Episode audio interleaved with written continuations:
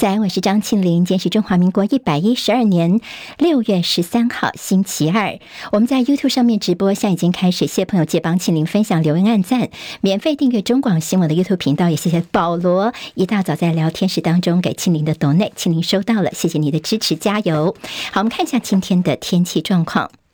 今年梅雨季的第一波滞留封面在今天报道，今天中南部跟台东有雨，南部的降雨会比较持续，北部宜花雨势则比较零星，高温大概是二十八到三十二度，低温二十五、二十六度。气象局说，未来一周的天气都不稳定，尤其是中南部呢，叫做降雨热区。周五、周六封面在台湾上空，各地的雨势是最明显的时候。周日封面虽然渐渐的远离，但是紧接着受到西南风的影响，预估这个雨会一路下到下周四端午节前夕。今天清晨收盘的美国股市，联准会即将召开六月份的货币政策会议。美股延续上周的升势，科技股多头挺进，台积电 ADR 净扬超过百分之四，苹果创历史新高，特斯拉则是创下史上最长的连涨纪录。今天美股都是收红的，道琼涨一百八十九点，收在三万四千零六十六点；纳斯克指数涨两百零二点，涨百分之一点五三，收在一万三千四百六十一点；史坦普百指数涨了。四十点，收在四千三百三十八点，费半涨一百一十六点，涨百分之三点三一，收在三千六百四十一点。好，《华尔街日报》引述了美国的商务部高级官员的说法，说拜登政府计划要延长对韩国跟台湾一些主要半导体制造商的豁免期，允许他们在中国维持并且扩大现有的晶片生产业务，不用担心遭到美国的报复。好，产业界认为说，这代表承认要阻绝中国取得高科技产品，比预期当中来的要更加的困难。也有分析师认为说，这并不代表美国放松对大陆半导体限制。因为其他像是 EDA 工具、高阶晶片、先进半导体设备这些部分，美国还是不会松手的。洪都拉斯今年三月跟中华民国断交之后，洪国总统首度访问中国大陆。大陆的国家主席习近平昨天在北京跟洪国总统卡斯楚会谈，双方承诺推动中拉整体合作。大陆官媒分析说，这对于中美洲国家是产生了示范性的作用。为期两天的中阿合作论坛签署了价值一百亿美元的三十项投资协议。乌克兰国防部表示，乌克兰部队从上周末以来进行了反攻，在反攻行动当中呢，他们从俄罗斯军队的手中夺回了乌东跟南部总共有七座村庄。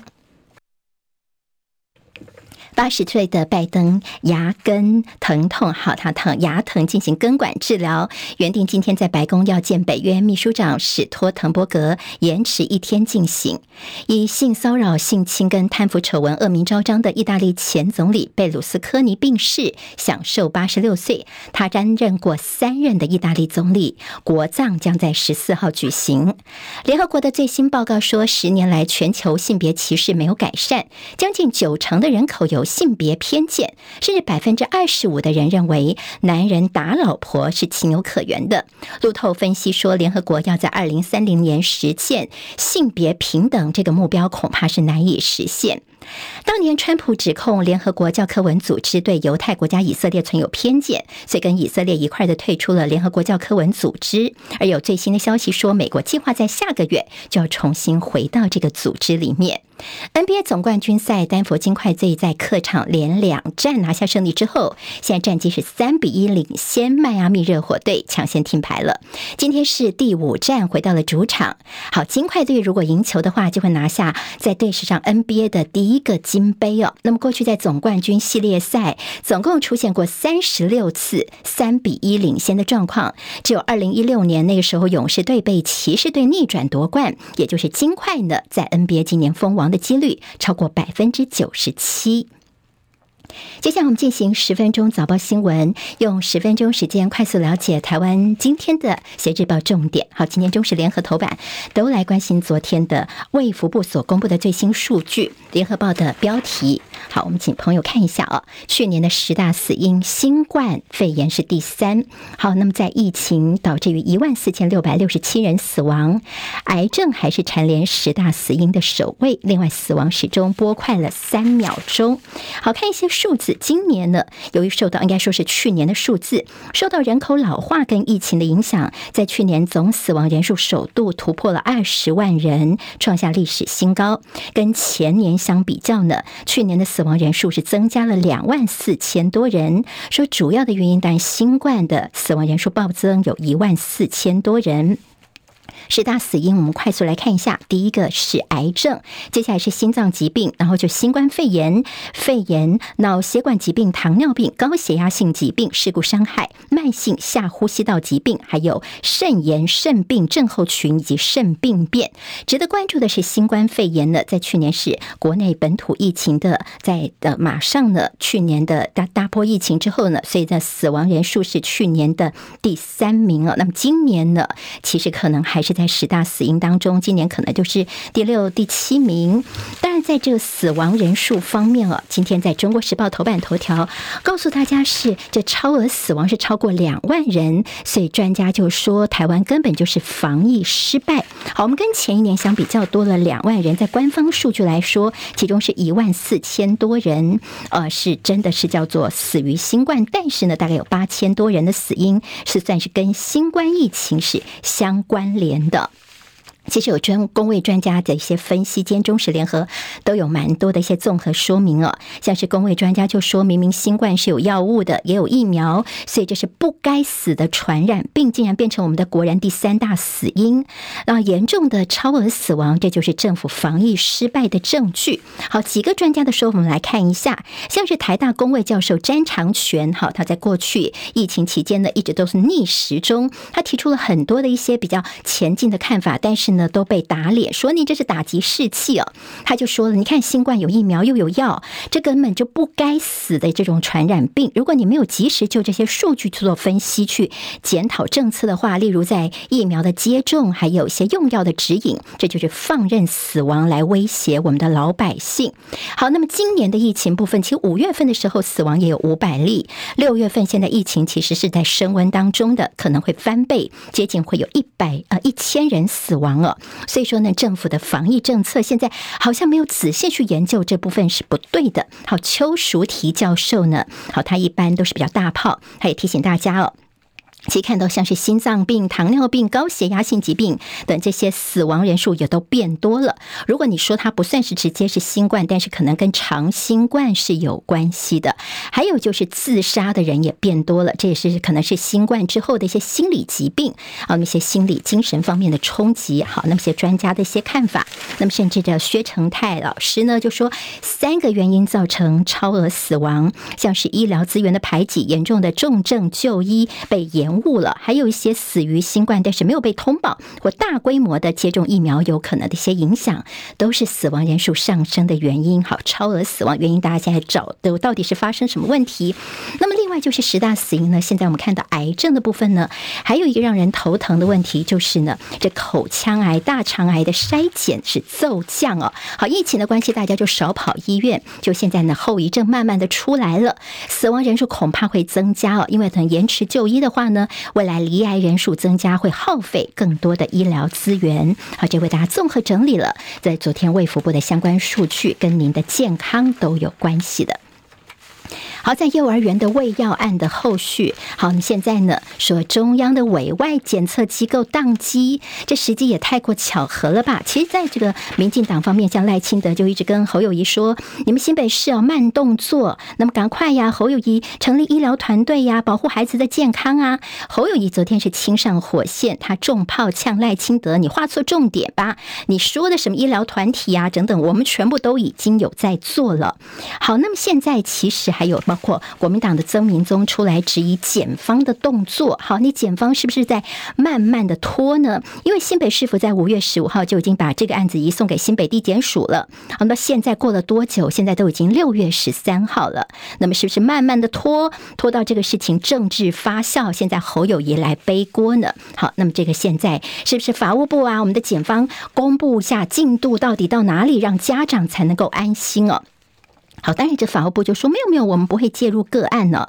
那我们现在都是依法来查办。新北检方则是说呢，现在大概有二十二名的这个家长来提告。好，我们这孩子呢采集他们的毛发，但请注意这个数字是检方说的，说呢这检查报告大概在一到两个月出炉哦。好，那么在报告出炉之前，暂时不会传唤其他人。好，当然有些侦查不公开的问题。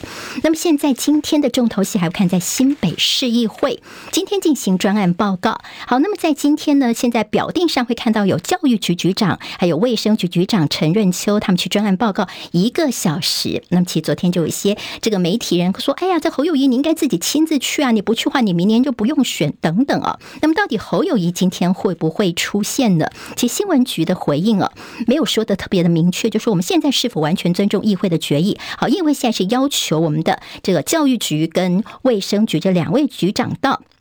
那么侯友谊昨天受访是说，面对所有的议题，他也不会逃避哦。那么当然，流程部分到底今天侯友谊会不会出现在新北议会的专案报告来说明这个喂药案，也是今天观察的重点。好，儿科用药的问题，黄立明医生提醒大家几个困境。好，那么现在呢，包括说这个小朋友因为不喜欢吃药，所以叫糖浆，但是你知道这个糖浆小朋友的这个糖浆成本可能是一般定剂的二十倍以上，很多厂商根本就不想要来生。生产，还有就是我们儿童的药品健保给付价格太低，也是一个问题。有些成本考量，有些就是大人的剂量减半就给小朋友吃，这是一个问题。另外就是有些保姆跟幼儿园呢，他们现在已经不太敢来这个喂药给孩子们，怕有些争议哦。所以是不是他们这些喂药的一些训练，我们也应该要来做呢？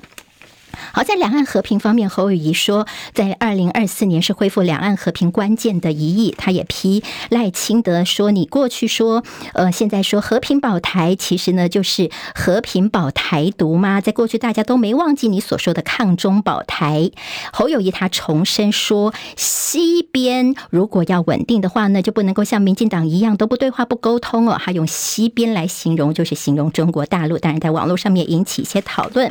好，我们看到说。今天《中国时报》说，这个蓝营呢，希望能够找回深蓝支持者。好，那么现在先稳定内部。那么还有一个标题叫做“侯韩上周热线”，现在打算要同台。好，你往里面进步去看一下，其实呢，就已经证实说侯韩上周有通过电话。好，那么王浅秋在《千秋万世》节目当中也证实这个消息。但接下来就是什么时候同台呢？其实内容并没有仔细的说，只说现在希望能够同框，让韩粉归队。会在适当时机同台来宣布要下架民进党。柯文哲的动作，我们来看一下。昨天他骑到新北这边来踩侯友谊的地盘了，他碰到了谁呢？像是这个议长蒋根煌，还有这个呃李乾隆，都算是挺侯的大将。那么双方解读说，哎，是不是柯文哲要来拔桩呢？但是李乾隆很幽默说，哎呀，我一百多公斤，我很重，我是拔不动的。好，那么其在网络上面发酵比较多的是昨天晚上的柯文哲跟网红馆长的直播。好，在这直播当中呢，聊了很。多，那么其中呢，呃，媒体比较关注的是这个柯文哲说他有跟黄国昌哦，就是之前时代力量的黄国昌呢有些情谊，但听半天有些他不是很懂，他就说啊，如果当总统的话，我就找黄国昌来当法务部长哦。黄国昌之前在自己的直播节目里面就讲说，他其实最想做是法务部长，他是个揭弊专家哦。所以现在网络上面大家都非常的兴奋，说哇，那就代表说这个接下来柯文哲和黄国昌之间会有合作吗？甚至大家觉得，哎，我这个政党票呢就要投给。民众党喽，好，那看起来是柯文哲这个算盘算是打的相当的不错了。好，我们看到现在《自由时报》头版头条提到是这样的一个性骚扰事件。好，给朱学恒的这个他昨天的动作。好，那他之前是强吻台北市议员钟沛君哦。那么他昨天朱学恒到北检告发自己性骚扰，钟沛君哽咽的批朱学恒说：“你这些动作是毫无悔意。”好，昨天这个呃钟沛君呢，他其实好几次哽咽，他就说：“你现在这些法律的动作毫无悔改，浪费司法资源，想营造悔改的形象，大玩司法战。”好。为什么说是玩司法战呢？因为呢，如果说就是现在告发自己性骚扰，那么性骚扰其实他的这个告诉期间只有六个月，即便是成立的话呢，未来检方也可能会不起诉。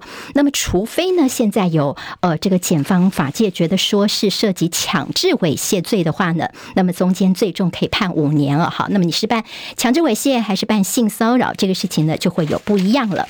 另外一个就是所谓的大猪小猪落玉盘。好，这边有朱学恒。那么昨天还有个新的是，另外一个算是呃反绿名嘴朱凯翔啊。哈，朱凯翔昨天是被一个无党籍的云林县议员呢，那么被说呢，他有些要求，他有些呃这个。男女之间的事情哦，那么在一个活动当中，但朱凯翔昨天他说他不太记得一年多前他到底是不是有说过这句话。那么如果说让这个议员觉得是感受这样的不舒服的话，他会道歉。好，那么当然这个事情也让所谓的这个蓝军的名嘴似乎也折损了两员大将了。好，临时会就要处理性平法的三法。好，在下个月要进行三读。自由时报今天头版有在香港呃，在旅英国的香港人呢，他们在。在呃反送中的一些纪念活动当中呢，跟这个大陆的留学生的一些殴打，那么现在英国警方已经展开调查了。另外，在自由时报头版有一个台湾开发了一滴血能够检测肺癌的复发率，但是相关的产品最快在两年后可以上市。好，有关于福岛核废水的问题，联合报做到头版二，旺报内页也有。好，现在恐怕这个月就要排入海里面的。那么大陆跟南韩还是继续的抗议，甚至南韩说呢，他们要加强。检测这个来自日本这海域的一些呃这个水产品的辐射的情况，每周要做公布。那我们就问台湾到底要做些什么嘞？经济日报今天头版头条有上市柜营收淡季缴出好成绩。好，十分早报新闻，我是庆玲，谢谢大家，谢谢于芳的抖内，明天我们再会喽，拜拜。今天台湾各日报最重要的新闻都在这里喽，赶快赶快订阅，给我们五星评价，给庆玲最最实质的鼓励吧。谢谢大家哦。